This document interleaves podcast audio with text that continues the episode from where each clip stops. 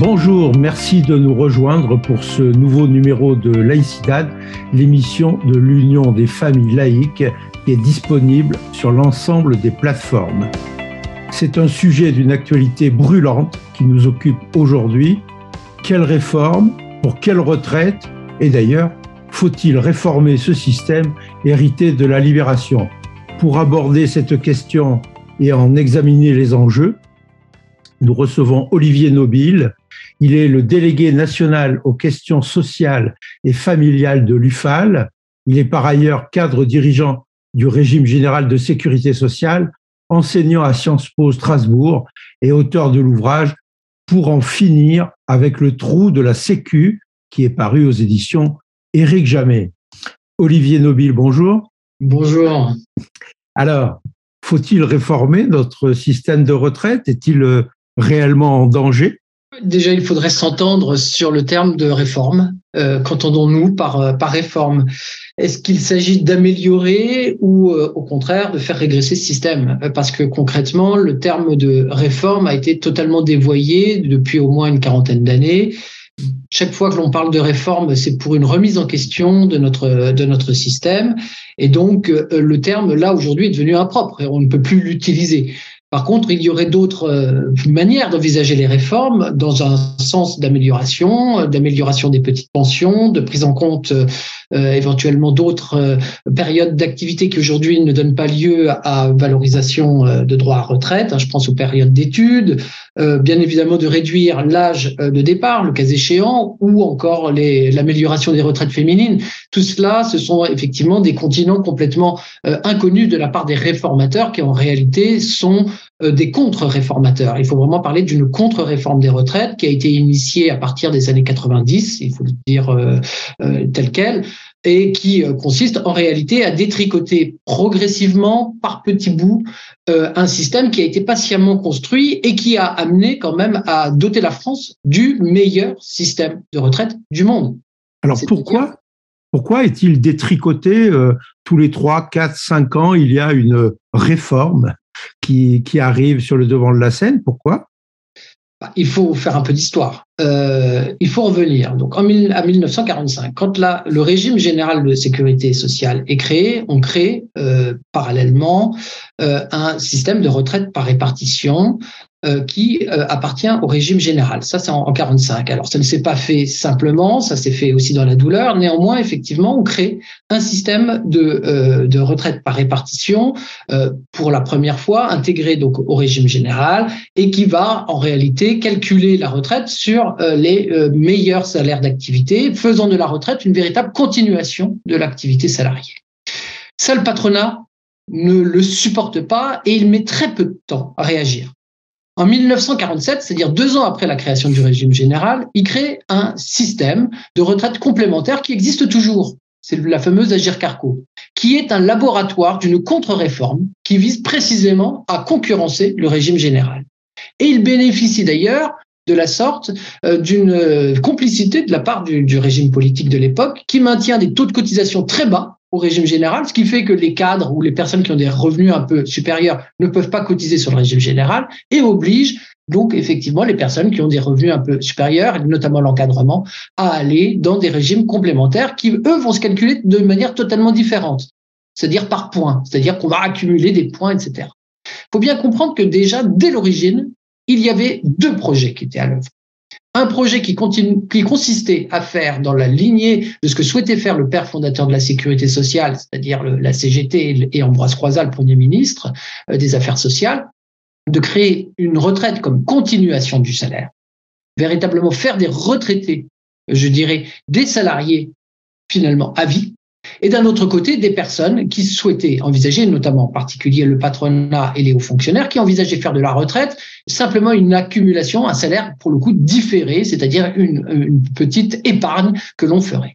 Ce projet-là a coexisté de telle sorte qu'aujourd'hui, d'ailleurs, nous avons toujours un système à deux étages, hein, un système de base, voilà, et un système complémentaire obligatoire, l'Agir Carco.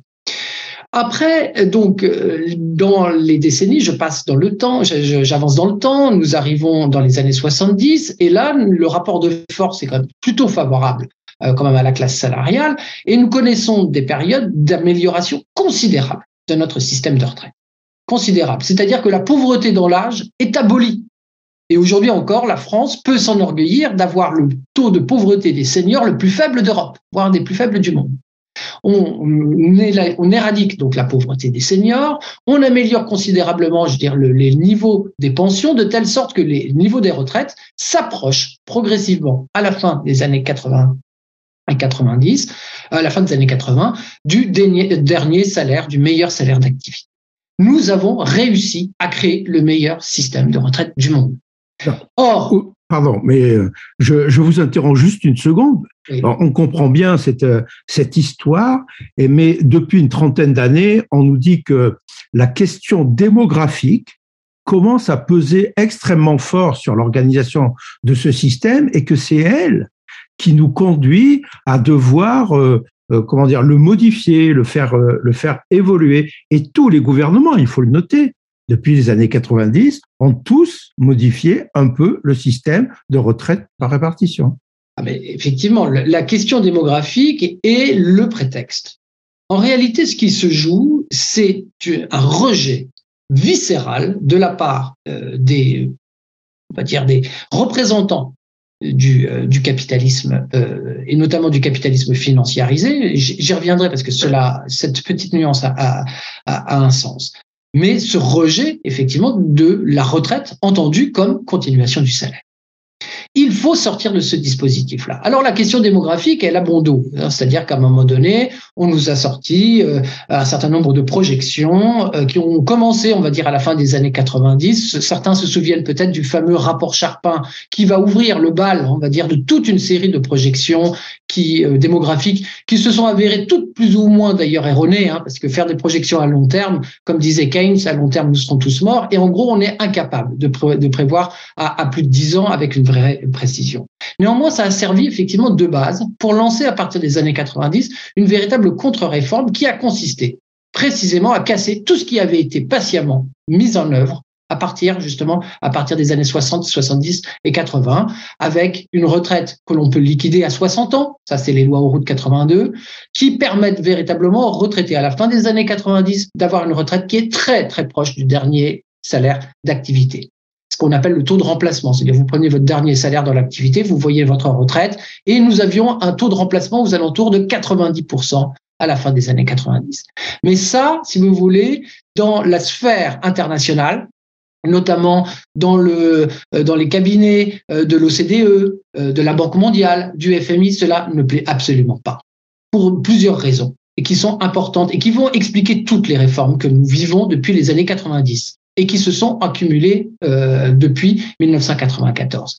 Il s'agit déjà, un, d'utiliser la, logique démographique pour expliquer que ce système n'est pas tenable, alors qu'il a montré globalement qu'il tenait, hein, puisque concrètement, nous sommes parvenus à équilibrer globalement pendant des décennies notre système de retraite. Deuxièmement, il s'agissait de réduire, bien sûr, les prélèvements obligatoires, donc de baisser le niveau de financement des retraites euh, obligatoires par répartition. Pourquoi? Pour nourrir un marché extrêmement juteux que promeut précisément le FMI, la Banque mondiale, l'OCDE, l'Union européenne, c'est-à-dire le marché de la prévoyance et de la retraite complémentaire financiarisée, c'est-à-dire par capitalisation. L'enjeu, il faut comprendre, c'est 14 points de produit intérieur brut aujourd'hui. 14 points de produit intérieur brut, brut pardon, c'est une, une somme colossale. Et il faut bien comprendre que les retraites sont un moyen qui est clairement identifié par le capitalisme euh, transnational financiarisé comme étant l'un des moyens de capter le plus massivement l'épargne pour pouvoir le placer sur les marchés financiers. Donc, la question de la démographie sert, euh, si je vous ai bien suivi, de prétexte pour avancer euh, ces changements répétés dans le, dans le temps. Il est une autre critique qui est faite à, à notre système de retraite, c'est que justement, ce n'est pas un système de retraite, mais des systèmes de retraite avec des régimes euh, particuliers parfois, et que donc l'absence d'universalité joue contre ce système. Est-ce que c'est votre point de vue? Alors, euh, moi, c'est absolument pas mon point de vue, mais sur, je reviens juste sur le point de la question démographique pour vous donner quand même un point quand même euh, euh de réflexion que, qui est quand même, à mon avis, essentiel. Euh, effectivement, nous avons depuis les années 90 et singulièrement les années 2000, une, une dégradation du rapport entre le nombre de cotisants et le nombre de retraités. Ça, c'est lié à des éléments que l'on connaît, qui sont plutôt des éléments heureux, c'est-à-dire grosso modo l'amélioration de l'espérance de vie, de l'espérance de vie en bonne santé, même si celle-ci se tasse d'ailleurs, euh, c'est bien sûr l'arrivée massive des générations du baby boom à la retraite, euh, tandis qu'effectivement le, les, les, générations qui aujourd'hui cotisantes sont plus faibles en proportion par rapport au nombre euh, de, de retraités. Oui, mais cela occulte énormément d'autres paramètres. On oublie systématiquement la problématique effectivement de des flux migratoires. Ça, c'est des choses qui sont tabous, hein, je veux dire, dans notre pays, mais qui contribuent potentiellement à améliorer aussi le nombre d'actifs en emploi. Et on oublie également que c'est pas le tout d'avoir un nombre de cotisants, mais il y a quand même ce qui est encore mieux, c'est d'avoir des personnes qui sont en âge de travailler et qui travaillent, et donc ils ne sont pas au chômage. Donc c'est-à-dire que voilà concrètement, l'enjeu c'est également la réduction du chômage, permettre d'améliorer je dirais, le, financement du système. On oublie aussi que l'amélioration des salaires et la progression des salaires permet de faire entrer des rentrées de, cotisations supplémentaires. Et surtout, on oublie une chose fondamentale, c'est la productivité du travail. Nous produisons aujourd'hui trois fois plus de richesses qu'au début, euh, je dirais, des années 80, tandis qu'effectivement, la population n'a pas progressé dans des proportions équivalentes. Et je vais vous donner un chiffre pour bien faire comprendre cela. En 1960, nous avions 12 fois plus d'agriculteurs qu'aujourd'hui. La population française a été multipliée par deux. Nous devrions aujourd'hui être contraints à la famine dans notre pays. Or, ce n'est absolument pas le cas, puisque la productivité, c'est la, richesse créée par un travailleur, a aujourd'hui euh, progressé dans des conditions colossales. Ce qui veut dire qu'en réalité, la masse euh, de euh, richesse créée par le travail aujourd'hui est infiniment plus importante que celle qu'elle était dans les années 80 qui veut bien dire qu'effectivement, la question des retraites reste d'une manière ou d'une autre une question effectivement de répartition de la richesse créée par le travail, aujourd'hui comme hier et comme demain. Nous allons revenir sur ce point du financement, etc. Mais sur la question de l'universalité, qui n'est pas une question économique, en fait, qui est une, une question morale, voire une question éthique. Faut-il tendre vers un système qui serait universel? C'était d'ailleurs euh, l'argument du, du président Macron lors de sa première élection. Il souhaitait euh, établir un système universel à point, disait-il. Alors, ça, c'est vraiment une question vraiment, euh, vraiment intéressante un peu complexe, mais je vais essayer de la simplifier au, maximum. le premier obstacle à l'universalité de notre système de retraite, ça a été le contre-projet patronal de 1947. Ne l'oublions pas. En 1945, tous les régimes devaient s'intégrer dans le régime général. Alors vous allez me dire, oui, mais il y a des régimes spéciaux, notamment de la RATP, de la SNCF, etc.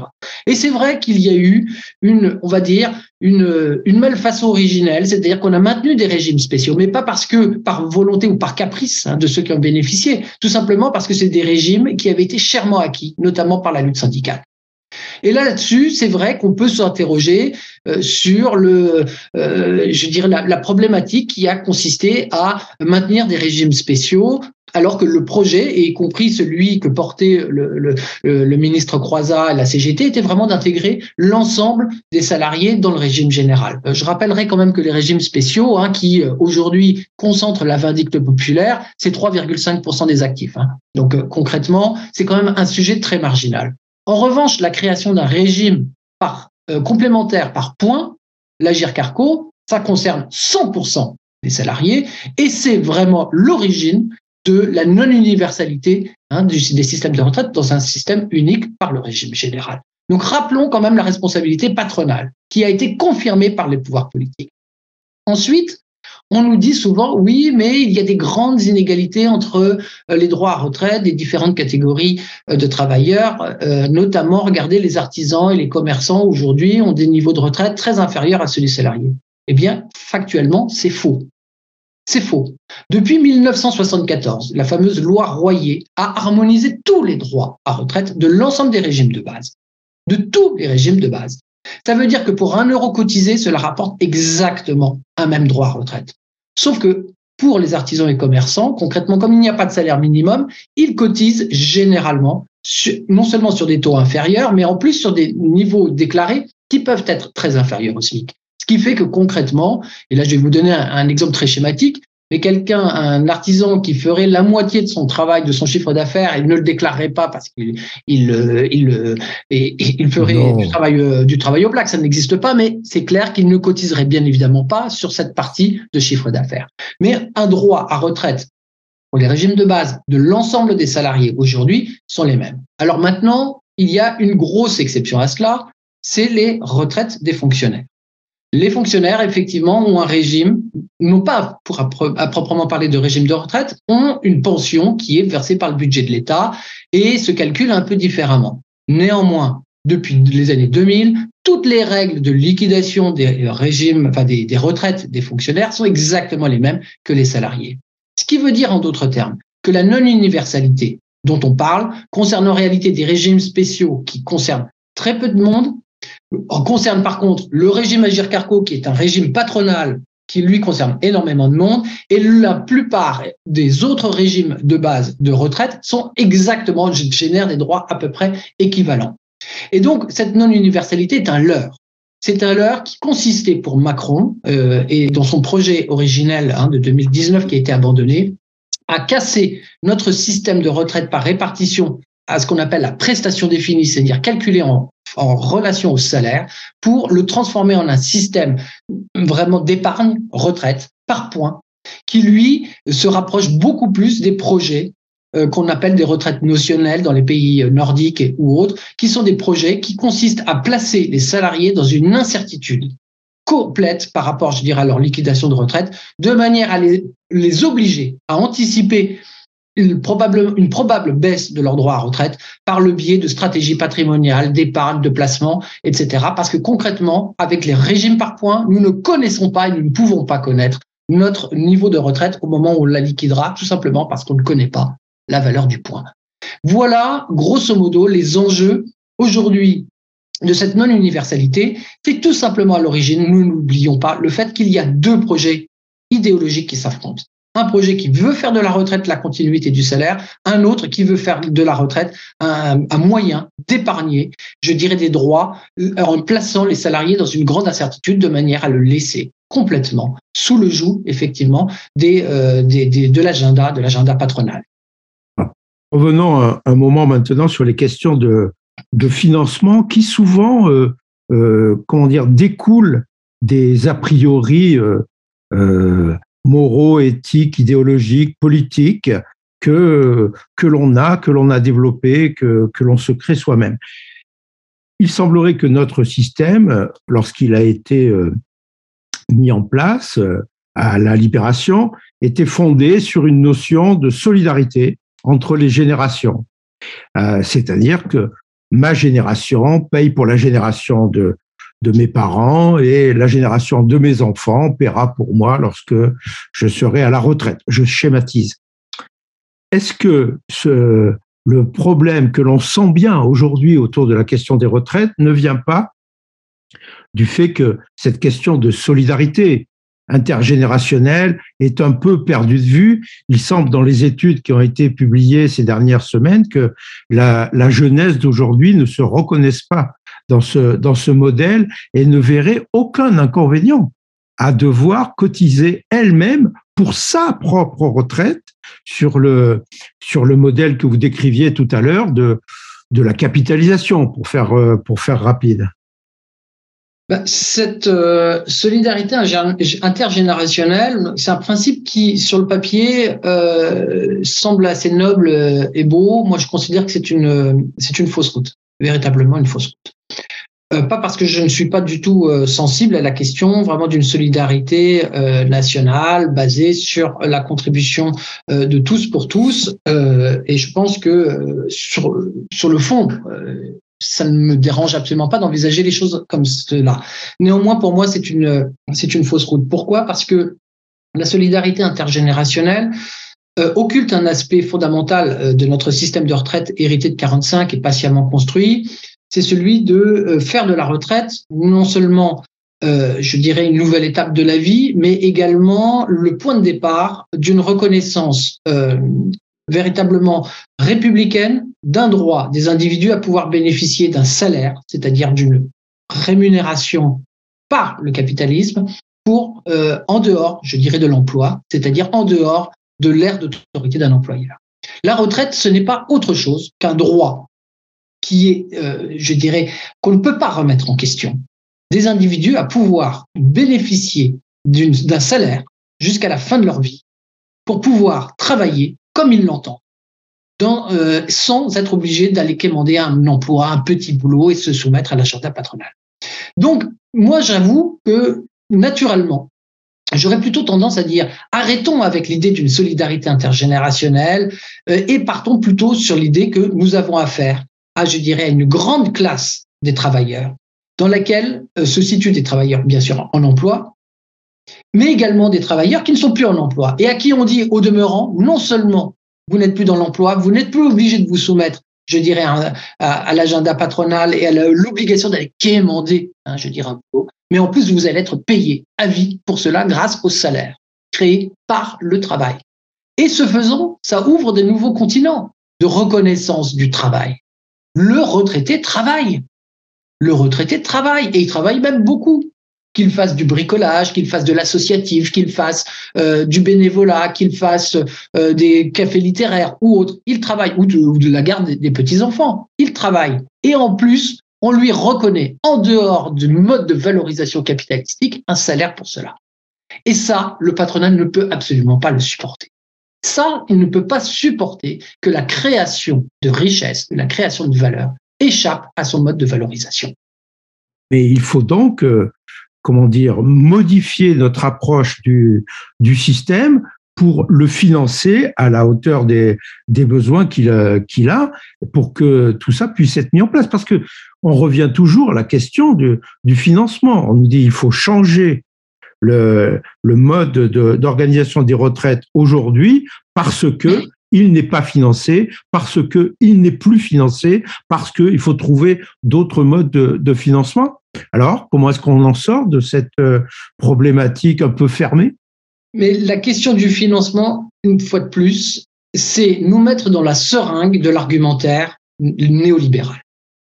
La question du financement est pour moi une question qui est mise dans le débat public pour nous empêcher de voir les véritables enjeux. Les enjeux de la retraite, ce n'est rien d'autre que la question de la place des salaires dans la valeur ajoutée. Rien de plus, rien de moins. La, retraite n'est rien d'autre que le fruit, je dirais, d'une euh, captation de richesse pour les salariés, de la richesse créée dans l'entreprise, la richesse créée par le travail, à destination des travailleurs. Les retraités sont des travailleurs, donc ils perçoivent un salaire. Donc la question qui se pose, c'est simplement sur les 100 euros de valeur ajoutée, c'est-à-dire de richesse créée dans l'entreprise, ou les 100 euros de produit intérieur si vous voulez. Quelle est la place qui revient au salaire et qui revient au capital? Et cette question-là, elle est centrale. Et elle permet d'éviter de d'ériger, je dirais, les retraités face aux travailleurs actifs euh, qui seraient l'indépendant de l'autre, etc. Non, tout le monde fait partie de la même masse, je dirais, de la classe salariale, c'est-à-dire de cette classe politiquement constituée des travailleurs. Il y en a qui sont dans l'emploi, effectivement soumis à l'autorité d'un employeur et d'autres qui ne le sont plus. Et la question qui se pose, c'est d'arrêter d'ériger, je veux dire, des frontières entre ces deux catégories. Les retraités sont solidaires, bien sûr, du monde du travail et inversement. Cela s'est traduit d'ailleurs historiquement par le fait que jusque dans les années 80, les retraites étaient indexées sur l'augmentation des salaires. C'était pas un hasard, cela. C'est qu'on considérait que les retraités participaient de la même classe sociale constituée par les travailleurs. Et donc, quand on envisage plus la question du financement autrement que sur la question de la place, de la part des salaires dans la valeur ajoutée, eh bien là, on comprend effectivement l'enjeu qui se joue. Parce que l'enjeu qui se joue, c'est bien évidemment le niveau de rémunération des travailleurs, le niveau de cotisation sociale que l'on est prêt à imposer, je dirais, au patronat, et notamment de cotisation patronale, et notamment cela pose la question fondamentale de la contribution je dirais, des employeurs, je dirais, à, au financement d'un temps de travail qui n'est plus soumis, je dirais, à leur autorité. Et c'est là qu'on en arrive bah, aux enjeux essentiels. Hein. Si on veut revenir très basiquement sur la question du financement, bah, c'est aujourd'hui les 70 milliards d'euros d'exonération de cotisations patronales annuelles, les plus de 100 110 ou 150 milliards d'euros d'aide aux entreprises. Non, 201 milliards d'euros. Oui, puisque ça représente 8% du PIB et il semblerait que ce soit quand même le premier budget de l'État. Eh exactement. Mais prenons rien que les 70 milliards d'euros d'exonération de cotisations patronales. Qu'est-ce que c'est si ce n'est une réduction massive des salaires Pas des salaires directs, des salaires indirects. Les cotisations sociales sont du salaire indirect des travailleurs.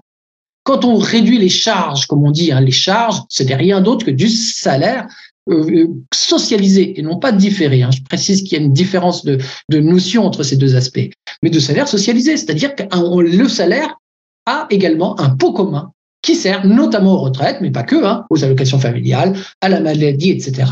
Et là, nous en arrivons clairement à la question de la rémunération du salarié, non pas simplement dans l'emploi, mais également dans ces périodes où il est hors emploi. Et la retraite, c'est le meilleur exemple. Alors, Olivier Nobile, nous nous approchons de, la fin de notre, entretien. Euh, vous abordiez la question des retraites sous l'angle euh, du rapport de force politique, puisque la politique, c'est quand même rapport de force euh, au-delà des questions de coopération. Est-ce que comment est-ce que vous envisagez euh, l'évolution de de la situation? Le rapport de force n'est clairement pas euh, favorable aux salariés. Il n'est pas favorable aux salariés, c'est le moins qu'on puisse dire. Euh, néanmoins, le domaine des retraites, et là il y a un petit miracle qui quand même euh, n'échappe à personne, c'est que ça fait très très très longtemps que nous n'avons pas obtenu, je dirais, une unité syndicale euh, et politique, en tout cas à gauche, on va dire, aussi marquée. il faut dire que les retraites, euh, c'est quand même le sujet sur lequel les syndicats sont encore capables euh, aujourd'hui de faire reculer le gouvernement. Et on a tous 1995 en tête. Au début, vous m'avez posé la question pourquoi une réforme tous les cinq ans? Bah, Tout simplement parce que faire une grosse réforme qui est celle qui en fait est euh, choisie, ça a été tenté hein, en 1995 par Alain Juppé et on a vu que les grandes manifestations, les grandes grèves ont été capables de faire reculer le gouvernement. C'est pour ça que le gouvernement utilise aujourd'hui la technique de euh, la, de la grenouille ébouillantée, c'est-à-dire qu'on le fait par petit feu, hein, euh, donc on augmente progressivement de manière à éviter d'obtenir une opposition euh, syndicale beaucoup trop forte et surtout unitaire. Et là, nous obtenons une réponse syndicale unitaire pour la première fois, qui n'était pas le cas hein, pour la précédente réforme Macron, qui, je le rappelle, euh, était pour moi, hein, à mes yeux, beaucoup plus dangereuse parce qu'elle, elle, vraiment, elle cassait hein, toute la, dynamique euh, euh, des retraites créées en 1945. Et il faut rappeler que la CFDT la soutenait. Donc, ce qui veut bien dire que le rapport de force était très peu favorable. Là, nous avons affaire à une réforme qui, dans toute ces dimensions, toutes ces composantes, malgré les efforts que le gouvernement s'échine à démontrer à longueur de plateau, tout le monde comprend qu'effectivement c'est une réforme qui est injuste, qui est inhumaine, qui va avoir euh, simplement pour effet de vraiment de, pourrir l'existence des gens euh, et notamment euh, des plus fragiles. Et là, pour la première fois, effectivement, il y a quand même une inversion du rapport de force. L'opinion publique ne voit plus les grévistes comme simplement des preneurs d'otages, etc. Même juste en temps dans le champ médiatique, on commence à s'interroger. Certains découvrent que le gouvernement ne nous dirait peut-être pas vraiment la vérité, notamment sur la fameuse retraite à 1200 euros, dont tout le monde a compris que c'était complètement une euh, que c'était complètement euh, un mensonge euh, éhonté ou en tout cas pas du tout la réalité. Et donc tout ça pour dire qu'il y a quand même les conditions d'une aujourd'hui d'une prise de conscience politique et citoyenne qui est quand même qu'on n'a pas connue quand même depuis quand même de nombreuses décennies. Alors oui, le rapport de force n'est pas favorable. Il est très probable que le gouvernement fasse passer cette cette, cette réforme. Il n'est pas non plus inenvisagé que le Conseil constitutionnel entre dans la danse parce que le véhicule législatif utilisé est quand même euh, très très très problématique et antidémocratique, il faut dire euh, euh C'est-à-dire d'utiliser le projet de loi rectificative des finances publiques, de la sécurité sociale, pour faire passer cette cette loi qui qui n'a pas un rapport direct avec c'est ça. C'est un, un, véhicule qui est euh, législatif, qui a juste pour objectif de réduire le débat parlementaire. Donc là, on vous se rend bien compte en plus de la volonté, je dirais, de brider littéralement, je dirais, toute possibilité de débat parlementaire à l'Assemblée nationale et au Sénat. Donc tout le monde se rend compte quand même du, procédé quand même assez malhonnête quand même de, de cette réforme-là. que les prédécesseurs n'avaient pas mis en œuvre. Alors, en revanche, c'est vrai que ça passera.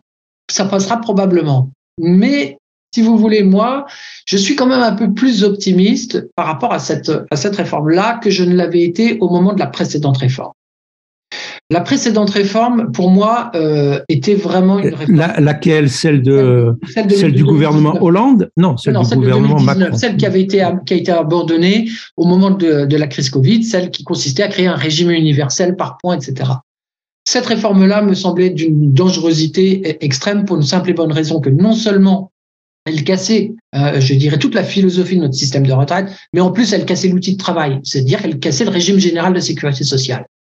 Et là, si on faisait une, réforme comme celle-ci, il faut être clair, on faisait sortir le dentifrice du tube et on ne pouvait plus le faire rentrer. On cassait durablement pendant des décennies notre système, sans être d'ailleurs sûr qu'elle aboutisse réellement, parce qu'elle était d'une complexité folle. Ça demandait effectivement des, des financements complémentaires, etc. Je rentre pas dans le détail, mais cette réforme-là était vraiment une réforme de casse institutionnelle, en plus d'une casse sociale. Là, il s'agit d'une casse sociale, ce qui n'est pas déjà, euh, c'est pas rien. Néanmoins, ce qu'on peut dire aussi, c'est que en jouant sur un paramètre comme celui de l'âge de départ en retraite, hein, puisqu'il s'agit de faire passer de 62 à 64 ans, il bah, faut quand même pas perdre de vue qu'à un moment donné ou un autre, sous réserve qu'il y ait à un moment donné aussi une union politique et syndicale pour pouvoir permettre à, je dirais, une élection, je dirais, d'un gouvernement progressiste, bah, il s'agira aussi simplement de rétablir la retraite à 62, voire 60 ans, parce que nous, à l'UFAL, nous sommes pour la retraite à 60 ans et 40 annuités. Et ça, il s'agit vraiment de mesures qui pourront être mises en œuvre très rapidement, sous réserve, bien sûr, que le rapport de force politique s'inverse et qu'on arrête effectivement avec cette course en avant néolibérale qui consiste à mettre au pouvoir des personnes qui sont ni plus ni moins que les nervis du, euh, euh, je veux dire, de la finance internationale, comme c'est le cas de ce gouvernement actuel une, question de, détail sur un point que vous venez d'évoquer, euh, l'âge de départ à la retraite et le nombre de trimestres cotisés nécessaires. Pourquoi, éclairez-moi, pourquoi faut-il avoir deux conditions euh, alors qu'une suffirait euh, Soit vous arrivez à l'âge et vous partez, soit vous avez les annuités demandées et vous partez. Pourquoi faut-il depuis toujours cumuler et un âge minimum et un nombre de, trimestres minimum? Pourquoi?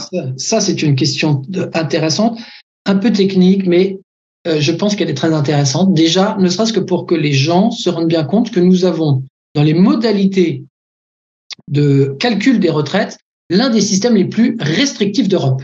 Hein, tous ceux qui pensent que la France est un pays au bord hein, du, du, socialisme d'État oublient de dire que nous avons deux conditions de liquidation. C'est-à-dire, concrètement, les retraites. Je vais faire très simple. C'est quoi? Comment ça se calcule? On prend le salaire annuel moyen, alors aujourd'hui, des 25 meilleures années. Je parle du régime général, parce qu'après, il y a le régime, vous l'aurez compris, complémentaire. C'est un système par points qui vient s'ajouter. Mais je vais prendre le régime général. Vous prenez les 25 meilleures années à ces 25 meilleures années, vous faites un salaire euh, moyen, vous lui appliquez un taux. Ce taux est un taux maximum de 50% et chaque trimestre manquant, c'est 1,25% en moins. Ce qui fait que concrètement, on a une première pénalisation. Si vous n'atteignez pas votre, votre taux maximum, bah vous avez effectivement une retraite réduite. Mais ça, le taux, si vous atteignez un âge limite, plafond, qui est fixé à 67 ans, vous obtenez automatiquement un taux à 50%. Alors là, on pourrait se dire, bon, bah, au moins, c'est tranquille.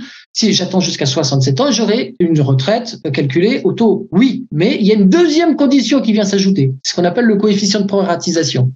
Quand bien même vous serez à 50%, on va ajouter le nombre d'années cotisées divisé par le nombre de, euh, d'années cotisées euh, requis. Ce qui fait qu'on a deux conditions aujourd'hui de réduction et de calcul euh, des retraites. Ce qui fait qu'on a un système extrêmement contraignant à la base. Même en atteignant l'âge limite de 67 ans, vous savez très bien que votre carrière euh, incomplète, de, toute façon, va vous pénaliser. Ce qui va pénaliser, bien évidemment, essentiellement d'ailleurs les femmes, qui souvent sont les plus soumises, je dirais, à des carrières incomplètes, malgré des modalités, je dire, de compensation par des trimestres pour la maternité ou autre, qui d'ailleurs sont littéralement insuffisants et qui, par parenthèse, je rappelle que ne sont pas les mêmes pour le coup dans le privé dans le public et sont plus défavorables, ou ça, dans le public. Hein, c'est deux trimestres seulement dans le public. Hein. Euh, alors on dit souvent les fonctionnaires sont des privilégiés, mais pas là en l'occurrence. Donc on a un système qui est déjà extrêmement contraignant. Donc jusqu'à présent, si vous voulez, on a joué, c'est pour ça qu'on parle de retraite paramétrique, sur ces trois paramètres. En 93, on est passé des, pour le salaire annuel moyen des 10 aux 25 meilleures années, ce qui a permis déjà de réduire. Après les réformes 2003 euh, et 2014, on a joué sur la durée de cotisation, donc c'est-à-dire qu'on est passé progressivement de 37 années et demie à 43 années. 43, c'est la réforme Touraine, hein, c'est pas la réforme Macron, hein, sous un gouvernement socialiste. Et ensuite, on joue sur un troisième paramètre, qui est l'âge de départ légal. Il était à 60 ans avec les lois Auroux, il est passé à 62 ans en 2010 et il va passer vraisemblablement à 64 ans. Donc en jouant avec tous ces paramètres-là, qu'est-ce qu'on fait? L'âge légal, c'est l'âge à partir duquel vous pouvez partir. Si on le reporte de deux ans, qu'est-ce que ça fait? Bah, Ça fait que concrètement, y compris si vous avez une carrière complète, y compris si vous avez votre nombre de trimestres, bah, on vous dit, voilà, sanction immédiate, vous reportez de deux ans.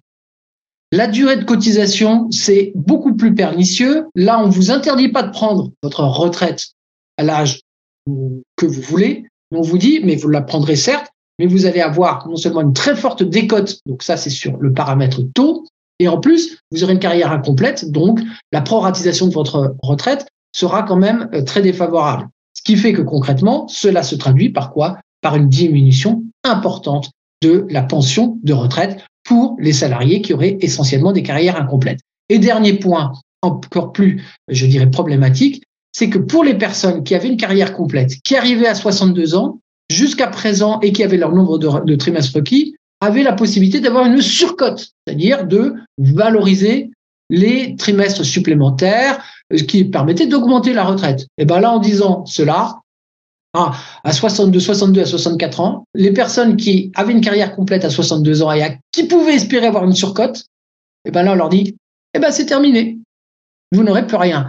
Donc, tout ça, c'est quoi? L'idée, c'est de créer un choc à la baisse des retraites par répartition pour obliger, contraindre notamment les salariés les plus aisés et ceux qui en ont les moyens à contracter massivement des solutions d'épargne retraite de leur vivant. Parce que c'est ça l'objectif fondamental qu'il y a derrière ces réformes. Pour, euh, conclure, Olivier Nobile, je rappelle que vous êtes le délégué national aux questions sociales et familiales de, de l'UFAL, l'Union des familles euh, laïques. Quelle est la, la place des organisations familiales, mais euh, particulièrement de, de l'UFAL dans, dans ce débat? Est-ce qu'il est encore un débat? Parce que ça va peut-être pas. C'est encore un débat. Mais nous avons une fonction essentielle, nous avons une fonction citoyenne. Nous sommes certes représentants euh, des familles, nous avons une vision euh, sociale, laïque, progressiste, euh, je dirais de la famille. Donc les familles, c'est en l'occurrence, je dirais les, les, citoyens déjà à la base, et les personnes qui, en l'occurrence, participent directement et activement à notre magnifique projet républicain. Et la question des retraites fait partie de, vraiment de notre projet républicain. Il est au cœur. Pour moi, je, l'appelle même la mère des batailles sociales, la question des retraites. C'est la question, une question philosophique qui est celle de permettre à tout un chacun de pouvoir bénéficier d'une étape de la vie dans laquelle il n'est plus soumis aux contraintes du capitalisme, où il peut s'adonner à son activité comme il l'entend et en plus être payé pour cela. Nous avons un rôle, nous, à l'UFAL, d'éveil des consciences, de dire qu'il faut arrêter de tomber dans ce discours défaitiste permanent. Oui, notre système est robuste. Oui, notre système a permis de faire des miracles. Oui, nous avons un système qui a permis d'éradiquer la pauvreté. Oui, cela n'est pas simplement un don euh, ou une aumône qui a été euh, donnée par, le patronat. C'est quelque chose que nous avons collectivement conquis avec, euh, avec force et euh, qui constitue notre patrimoine commun et s'intègre complètement dans notre projet de République sociale. Olivier Nobile, je vous remercie. Je vous remercie aussi pour les miracles laïques auxquels vous venez de faire euh, allusion, avec un système des retraites euh, que vous considérez comme, euh, comme robuste aujourd'hui. Merci donc, et je rappelle le titre de votre livre, Pour en finir avec le trou de la Sécu, aux éditions Éric Jamet. Nous aurons peut-être l'occasion de parler ensemble à nouveau, puisque la question des, des retraites que vous appelez la mère des questions euh, sociales va, rester sur le devant de, la scène pendant encore de, longues semaines, voire de, de longs mois.